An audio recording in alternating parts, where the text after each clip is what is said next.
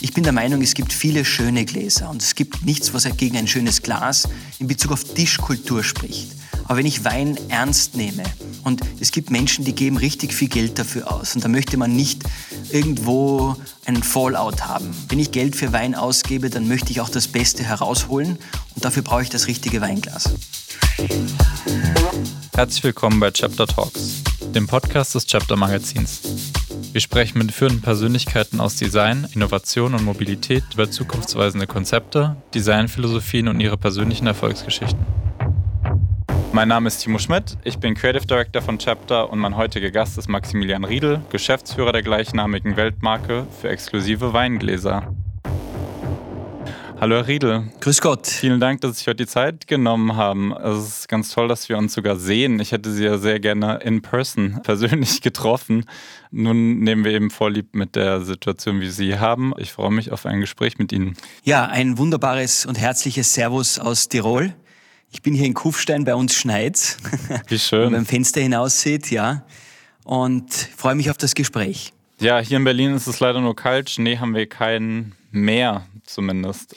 Herr Riedel, seit sieben Jahren leiten Sie das Familienunternehmen jetzt in elfter Generation und also ich hatte selten so eine spannende Vorbereitung auf ein Gespräch. Also sowohl auf der Website als auch wenn man Ihren persönlichen Instagram-Account äh, verfolgt, kriegt man ja ein sehr gutes Gefühl für die Marke und ich bin mir sehr sicher, dass ich schon aus vielen Riedel-Gläsern getrunken habe, weil wenn man sich anschaut, welches Produktionsvolumen Sie haben mit 56 Millionen Gläsern, die Zahl war glaube ich aus 2019, muss man ja fast sagen, jeder, der schon mal ein Glas Wein getrunken hat, hat wahrscheinlich schon mal aus dem Riedelglas getrunken. Das würde mich sehr freuen. äh, ja, wir leben Marke und sind in der elften Generation. Wir feiern heuer 265-jähriges Jubiläum. Und das klingt so romantisch, elfte Generation, aber es kommt mit einer gewissen Verantwortung, weil wenn du so viele Größen vor dir gehabt hast, möchtest du nicht der Letzte sein.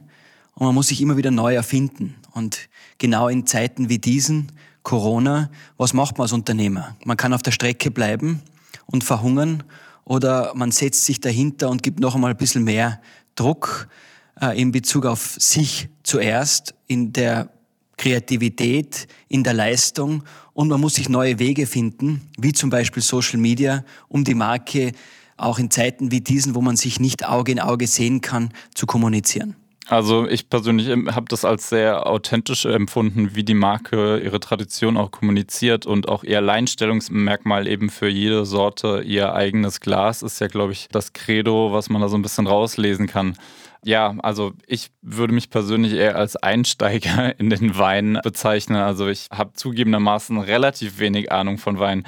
Können Sie mir da trotzdem vielleicht einen Tipp geben, mit welchem Riedelglas ich vielleicht als allererstes beginnen könnte? Ja, zuerst einmal herzlich willkommen zum Thema Wein. Wir lieben Einsteiger und Wein ist ja nicht nur ein Getränk, äh, das auf kostbarste Weise produziert wird auf der ganzen Welt und gefeiert wird, Mittlerweile gibt's ja auch äh, Sammler und Weine mit äh, unfassbaren Wert. Ähm, aber um Wein wirklich zu feiern zu können, genießen zu können, braucht's den Kommunikator, braucht's den Lautsprecher. Ich nenne auch unsere Gläser The Stage, äh, auf dem der Wein sich einfach noch einmal besser darstellen kann, in Szene setzen kann. Also wir produzieren ja keinen Wein, äh, möchte auch nicht äh, einsteigen in das Thema Weinproduktion, weil das eine große Herausforderung ist und ich bewundere jeden und jede, die sich dazu bereit erklärt hat. Und natürlich gibt es viele Weinkritiker, aber ich glaube, es gibt mehr Weinliebhaber. Und um Wein zu verstehen, empfehle ich jedem einmal eine Reise zu tätigen. Egal wo Sie sind, ob Sie auf Mallorca sind, in Südtirol, bei uns in Österreich, überall wird Wein angebaut. Man sollte sich das einmal anschauen, um wirklich zu verstehen, äh, nicht wie Wein gemacht wird, sondern wo es herkommt. Weil man lernt viel über Wein über die Zeit, aber wenn du mal die Nüstern gestreckt hast und einmal gerochen hast, die Erde berührt hast, wo der Wein herkommt, glaube ich, dass das so eine Emotion in dir äh, wachrüttelt und man einfach dann versucht, noch ein bisschen mehr über Wein zu erfahren. Und ich empfehle jeden, der einsteigt in das Thema Wein, sich zuerst einmal zu orientieren, was schmeckt mir. Rot, weiß, ist einmal die Basic, würde ich sagen. Und dann wird's kompliziert. Wein ist kompliziert. Auch wenn viele sagen und schreiben, äh, ja, sie schreiben und sagen, es ist nicht kompliziert, weil es eben doch eine gewisse Komplikation in sich trägt. Und wie gesagt, das Riedelglas ist nur der Lautsprecher. Und ich empfehle jeden, der ein Budget hat. Ob es jetzt ein Student ist oder ob es ein Arzt ist, ist ein bisschen ein Stretch, ich verstehe es, aber jeder hat ein Budget. Und in diesem Budget muss man sich wohlfühlen. Und wenn man sich so eine Flasche Wein kauft, dann sollte man zu Hause das, die Weinflasche mal öffnen und in die unterschiedlichsten Gefäße, die man zu Hause hat, einmal eingießen, wenn es jemand interessiert. Äh, direkt von der Flasche. Man wundert sich, warum trinkt man nicht Wein wie ab und zu Bier direkt von der Flasche.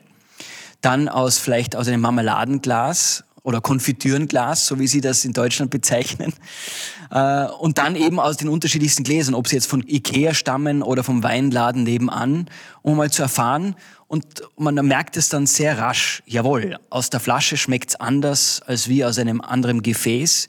Und dann kann man das bis zur Marke Riedel fortführen. Also ich finde diese Analogie mit dem Lautsprecher, gerade wo wir beide Kopfhörer auf dem Ohr haben und äh, in Mikros reinsprechen, eigentlich ganz passend. Damit kommt ja auch gleichzeitig eigentlich eine relativ große Verantwortung. Also da sind Sie ja als Glashersteller ja auch unmittelbar daran beteiligt, wie ein Wein wahrgenommen wird. Es kommt ja schon deutlich zum Ausdruck. Sie haben auch viel Erfahrung mit Wein und arbeiten ja auch mit Sommeliers und Winzern zusammen. Ne? Das ist absolut richtig. Wobei für mich der Winzer äh, der Anker ist. Es dreht sich alles um den Winzer.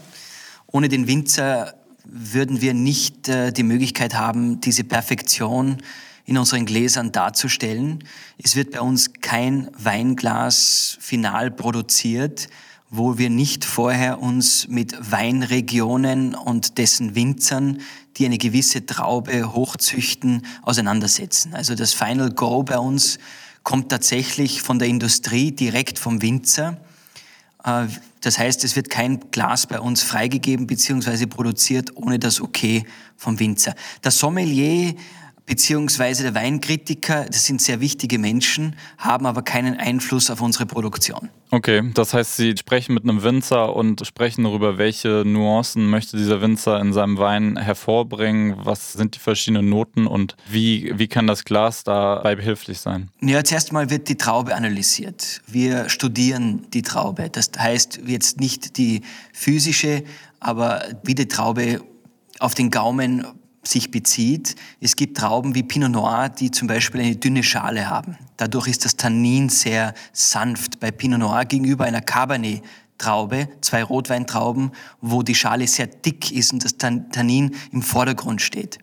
Und was wir versuchen mit unseren Gläsern ist eine Balance zu finden zwischen der Säure des Weines, der Mineralität, der Frucht und ganz wichtig ist natürlich der Abgang. Also das ist kein Zufall, das ist keine Designstudie, sondern wirklich, wir beziehen uns rein auf die Funktionalität, um eine Balance hervorzuheben, die dann final der Winzer abnickt und sagt, genau so stelle ich mir meinen Wein auf meinem Gaumen vor. Und das ist sehr wichtig, weil der Winzer produziert den Wein und wenn man den Wein konsumiert, hängt es davon ab, natürlich mit wem man den Wein genießt, wo. Und wenn ich sage wo, ist es wichtig, auf welchem Kontinent, weil der Wein reist ja, wird er wirklich gut gelagert auf der Reise nach USA zum Beispiel.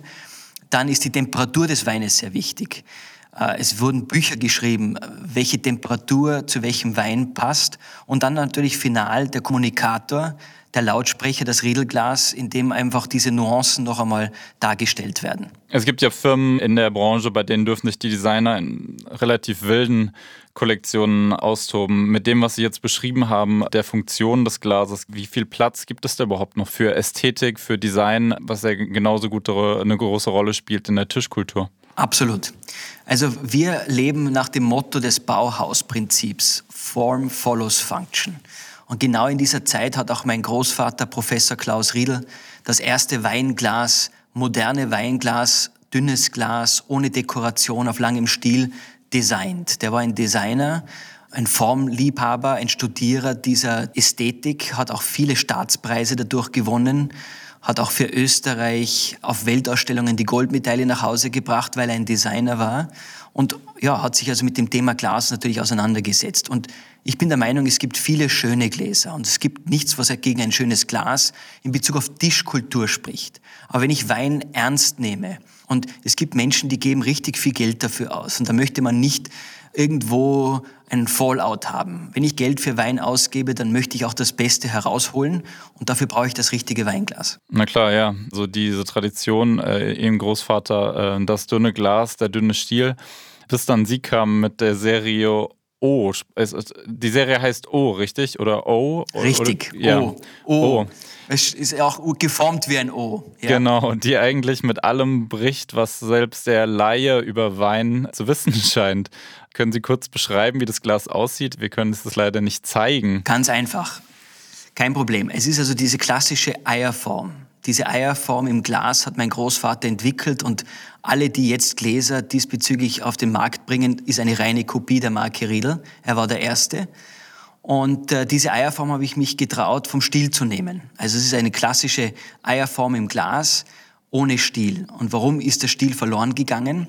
Ich habe 15 Jahre in New York gelebt und habe mich dort mit vielen Sommeliers, aber auch Mixologists auseinandergesetzt. Und die haben gesagt, wir verwenden ganz gerne Weingläser an der Bar, aber das Problem ist der Bruch. Und das Problem ist, wenn ich hier einen Cocktail shake und das in ein Stielglas, in ein Weinglas fülle, die, die Generation war noch nicht so weit. Und dann habe ich mir gedacht, okay, ich lebe in einer kleinen Wohnung, ich habe ein Platzproblem. Natürlich, wenn ich jetzt zwei Gläser stapeln könnte und hätte hier zwei Gläser anstatt einem Stielglas, macht das einmal für den Konsumenten Sinn.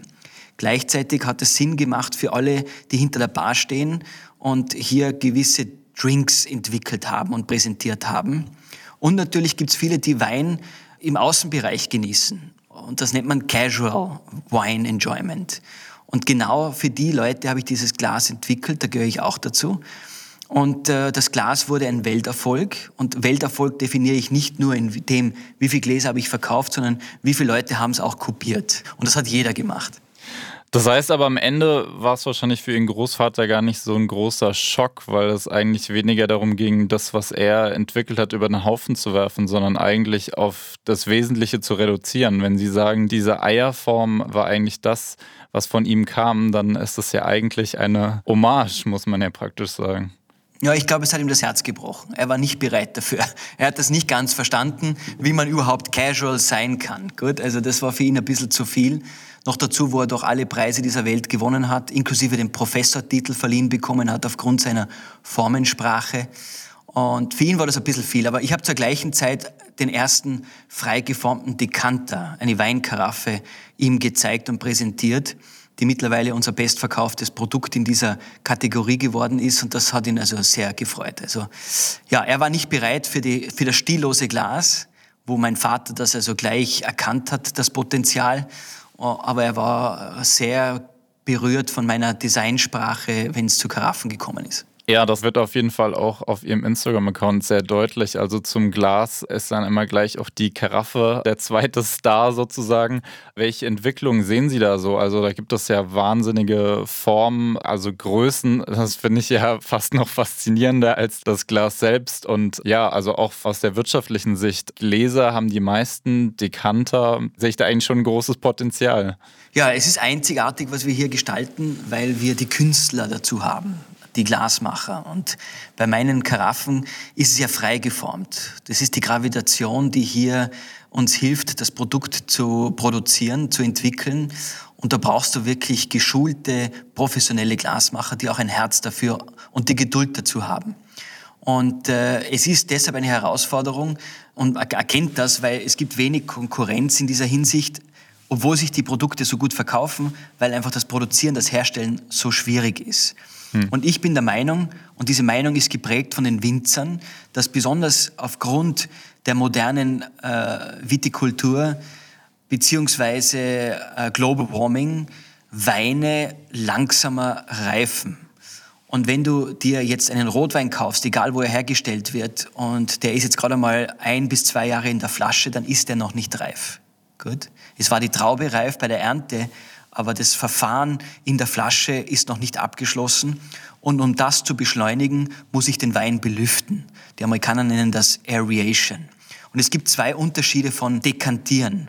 Äh, das ursprüngliche ist, um den Wein vom Sediment zu trennen. Das waren hauptsächlich ältere Jahrgänge. kann man sich heutzutage fast gar nicht mehr vorstellen bzw.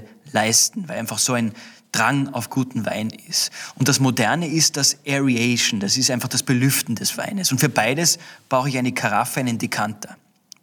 Und für mich ist ja Wein ein Erlebnis. Ich feiere den Moment, gut. Und jetzt vielleicht in der Corona-Zeit ist es anders, aber wenn wir zurückkehren zur Schnelllebigkeit, dann nehme ich mir die Zeit. Und Zeit, ja, ist verbunden mit Luxus für mich. Und da gehört einfach das Dekantieren, das Genießen, das Öffnen eines Weines und das Teilen mit Freunden und Familie dazu.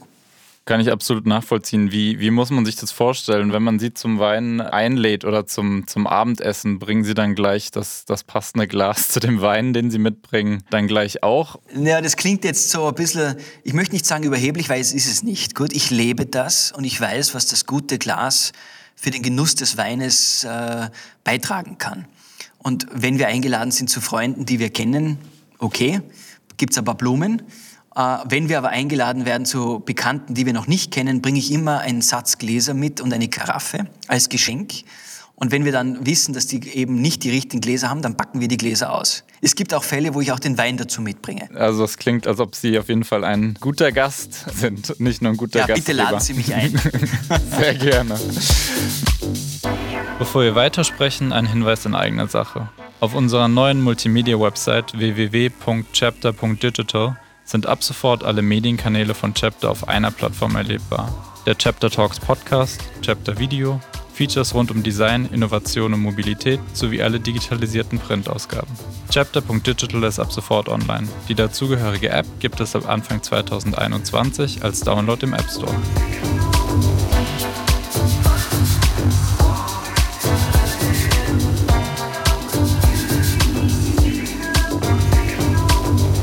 Zurück mit Maximilian Riedel, unserem heutigen Gast bei Chapter Talks.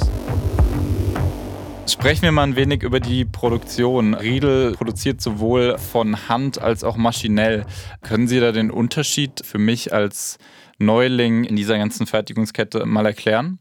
Ja, also diese Angst vor einem Maschinenglas, dass es nicht die Wirksamkeit oder die Ästhetik eines handgemachten Glas hat, die gibt's nicht mehr. Gut, das sind also Gespräche aus den 80er und 90er Jahren, wo wir früher natürlich auch als USB verwendet haben, dass nur von Hand und Mund geblasen dünne Gläser entstehen können. Aber wir sind ja nicht stehen geblieben. Wir haben uns ja weiterentwickelt und mittlerweile äh, unsere Maschinen in Bayern, wo wir herstellen, in Weiden und in Amberg sind so avanciert, dass wir den Unterschied schon fast selbst nicht mehr erkennen können. Also wir haben es geschafft, auch auf der Maschine eleganteste Werkzeuge des Trinkgenusses zu entwickeln, wo der Laie den Unterschied nicht mehr erkennt.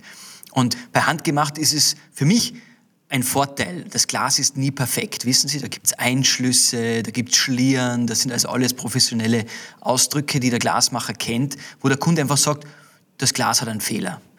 Und dieser Fehler macht's ja für mich aus, weil es handgemacht ist. Es ist nicht perfekt, es ist nicht von der Maschine. Aber wir wurden da von unseren Kunden teilweise wirklich in die Ecke getrieben, wo wir gesagt haben, ja, dann werden wir halt auf die Bremse steigen beim handgemachten Glas und uns mehr auf die Maschine fokussieren. Was ganz interessant ist während äh, der Pandemie ist, dass die Nachfrage für handgemachte Produkte bei uns explodiert ist. Die Leute haben jetzt die finanziellen Mittel, sich tatsächlich ein handgemachtes Glas wieder anzuschaffen. Vor der Pandemie habe ich mir wirklich überlegen müssen, kann ich mir noch alle Glasmacher leisten? Muss ich reduzieren? Jetzt während der Pandemie muss ich sagen, ich suche mehr Glasmacher, um einfach hier die Logistik wieder aufrecht zu erbringen, in Gang zu bringen, um einfach nicht vier, fünf, sechs Monate Lieferzeit zu haben. Also es ist ganz interessant, was hier die Pandemie äh, auf meine Produktion für eine Auswirkung hat. Ja, das kennen wahrscheinlich sicherlich viele. Viele Leute haben das Brotbacken angefangen in der Richtig. Pandemie und genauso kann ich schon gut nachvollziehen, dass da so eine Faszination für das Handgemachte eben neuen Aufschwung bekommen hat. Dieser technische Fortschritt ist natürlich extrem interessant und äh, in meiner Vorbereitung habe ich auch gelesen, Sie arbeiten auch viel mit Universitäten zusammen. Bezieht sich das dann eher auf den technischen Aspekt des Glasmachens oder geht es da auch um künstlerischen Input? Ja, es geht um künstlerischen Input, weil wir ja nicht nur die Marke Riedel betreiben, sondern wir haben ja mehrere Glasmarken. Wir sind Glasproduzenten. Und eines der wichtigsten Geschäfte ist die Marke Nachtmann. Das ist also wirklich noch eine traditionelle Marke äh, mit, einem, mit einer Historie von fast 200 Jahren, eine deutsche Marke, wo mir einfach der Geist dazu fehlt, eine Vase zu kreieren. Und da haben wir uns, oder ich habe mich dazu entschlossen, schon vor über zehn Jahren mit den unterschiedlichsten Design-Universitäten auf der ganzen Welt mich auseinanderzusetzen und die Leute in Bezug auf technisches Design zu fördern. Und das hat sehr gut funktioniert. Also es hat angefangen in New York und ist dann bis nach Japan, in Deutschland, in Schweden, auf den verschiedensten Design-Universitäten haben wir Fuß gefasst und haben hier die Studenten eingeladen, mit uns zu wirken und haben teilweise auch Studenten die Möglichkeit gegeben, hier etwas zu produzieren, was unter ihrem Namen dann auf den Markt gekommen ist. Und es ist aus vielen dieser jungen Menschen was geworden. Wenn man ihre Geschichte anschaut, gibt es ja auch ganz früh, ich spreche jetzt hier vom Zeitalter der industriellen Revolution, gibt es ja Informationen, dass die Firma Riedel auch schon damals äh, Textilfirmen hatte oder selbst Kohlebergwerke, um eben wahrscheinlich den Rohstoff für die Produktion zu gewinnen. Das ist ja im Prinzip auch dieses ganzheitliche Konzept, was auch vom Bauhaus kommt.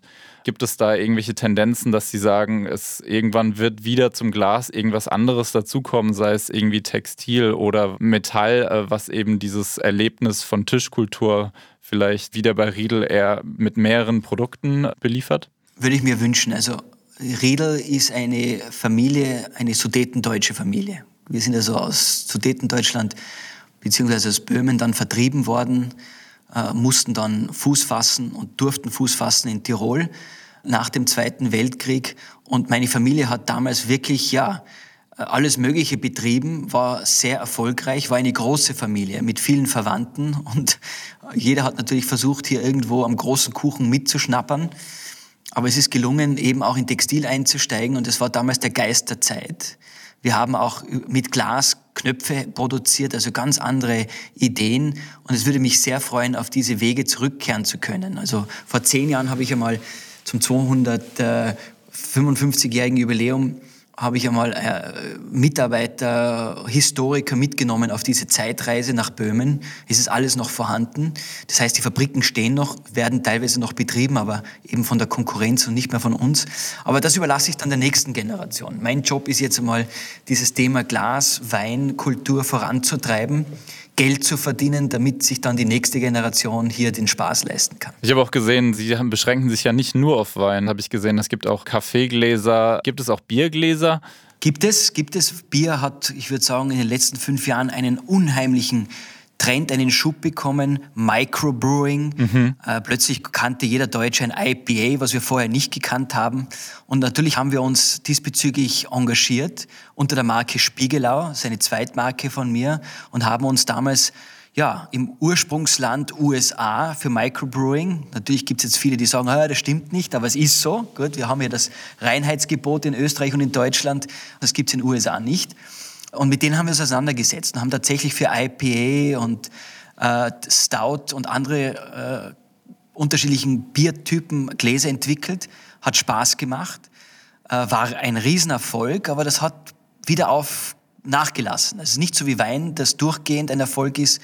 Bei Bier, das war ganz interessant, das miterleben zu dürfen. Das, plötzlich hat jeder Microbrew äh, auch selbst angefangen, Bier zu brauen. Es waren wirklich qualitativ hochwertige Biere, die da entstanden sind, wo dann plötzlich auch eine Bierflasche mehr gekostet hat als, als eine Einstiegsweinflasche.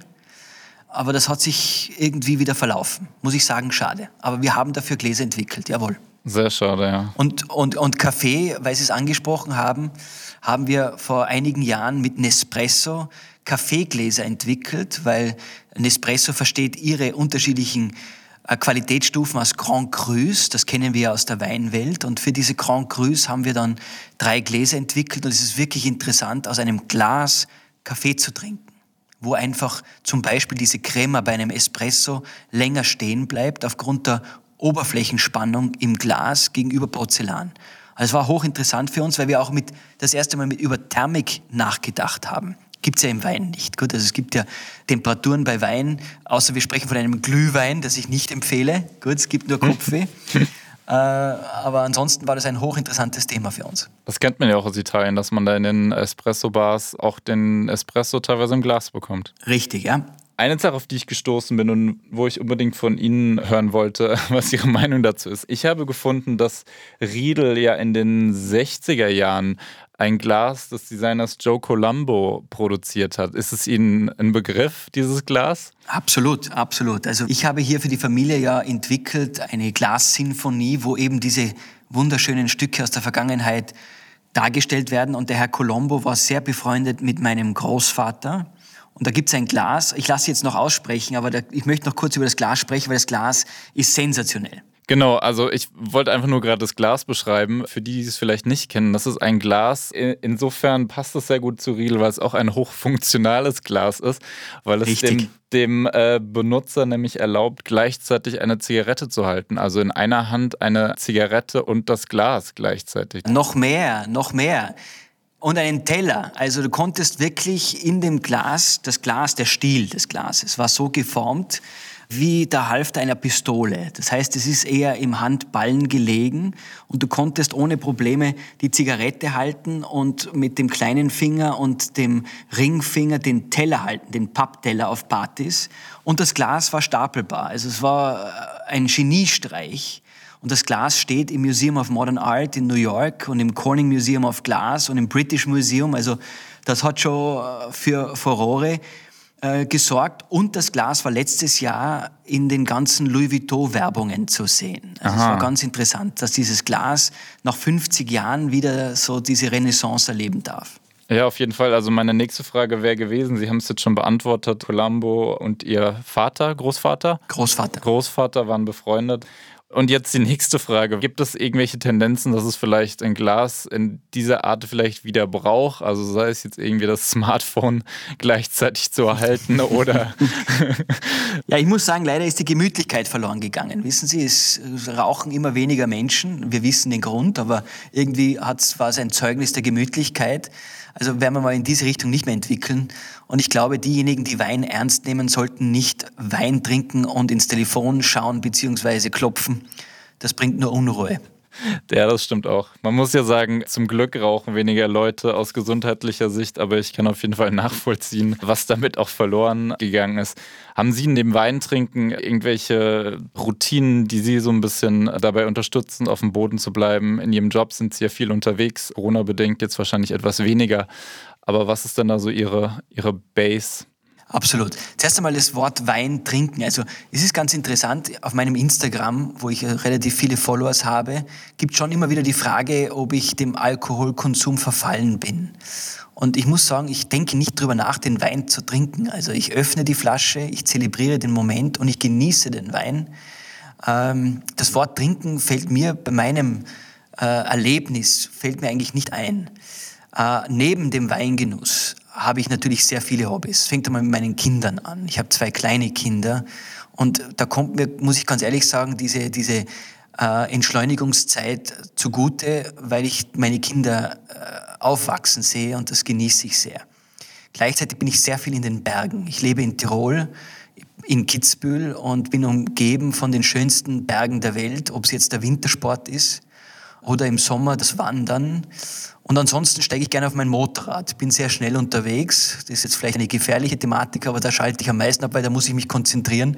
Und das ist eigentlich der einzige Moment, wo ich nicht äh, kontrolliere, wer jetzt was kommentiert hat auf Social Media. Absolut, ja. Sie haben mir gerade gesagt, diesen Unterschied für Sie in dem Weingenuss und Weintrinken. Äh, Sie sind ja nun mal eng mit dieser Genussbranche verwoben, auch geschäftlich. Äh, Gibt es für Sie so einen Moment, wo Sie sagen, da kippt der Genuss irgendeine Art von Hedonismus? Oder wie würden Sie dieses Verhältnis beschreiben? Absolut, absolut. Das gehört alles dazu. Also dieser Hedonismus, äh, ja, das ist äh, für mich ein Vorteil. Wissen Sie, ich genieße das und zelebriere diese Momente und äh, für meine Bekannten ist es immer die erste Frage, darf ich deinen Weinkeller sehen? Natürlich nicht, weil mittlerweile ist ja ein Weinkeller wie dein Bankkonto zu sehen. Es gibt Weine, die haben unfassbare Werte und an denen wirst du gemessen und das will ich nicht. Also diese Tür ist bei mir verriegelt. Dann habe ich wir äh, unter diesem Thema sehe ich ja auch äh, die Kunst des Kochens. Meine Frau ist aus Brasilien und ist sehr begabt und äh, wir haben jetzt, weil wir gerade unser Haus fertig gebaut haben, den Luxus eines Gartens, der also beflügelt wird von den schönsten äh, Gemüsesorten, die es auf der Welt gibt. Und wir leben das und zelebrieren das und das entschleunigt. Und, äh, und ich möchte auch dieses Gefühl meinen Kindern geben. Wissen Sie, was selbst zu pflanzen, anzubauen, es wachsen zu sehen, es zu ernten und es dann zu verkochen, das ist schon Gänsehaut-Feeling. Das klingt nach einer sehr guten Basis für eine nächste Generation von Riedel-Nachwuchs. Vielen Dank für Ihre Zeit heute, Herr Riedel. Das war ein sehr schönes Gespräch. Herzlichen Dank. Ich hoffe, wir können das bald in Person fortsetzen, vielleicht mit einem guten Glas Wein. Würde mich freuen. Dankeschön. Herzlichen Dank. Das war die heutige Episode des Chapter Talks Podcasts. Mein Name ist Timo Schmidt und ich bedanke mich im Namen des gesamten Chapter-Teams fürs Zuhören. Wir würden uns freuen, wenn Sie unseren Podcast-Kanal abonnieren, teilen und kommentieren. Regelmäßige Updates und multimediale Features rund um die Themen Design, Innovation und Mobilität finden Sie auf www.chapter.digital und auf Instagram. Dort finden Sie uns unter chapter.magazine.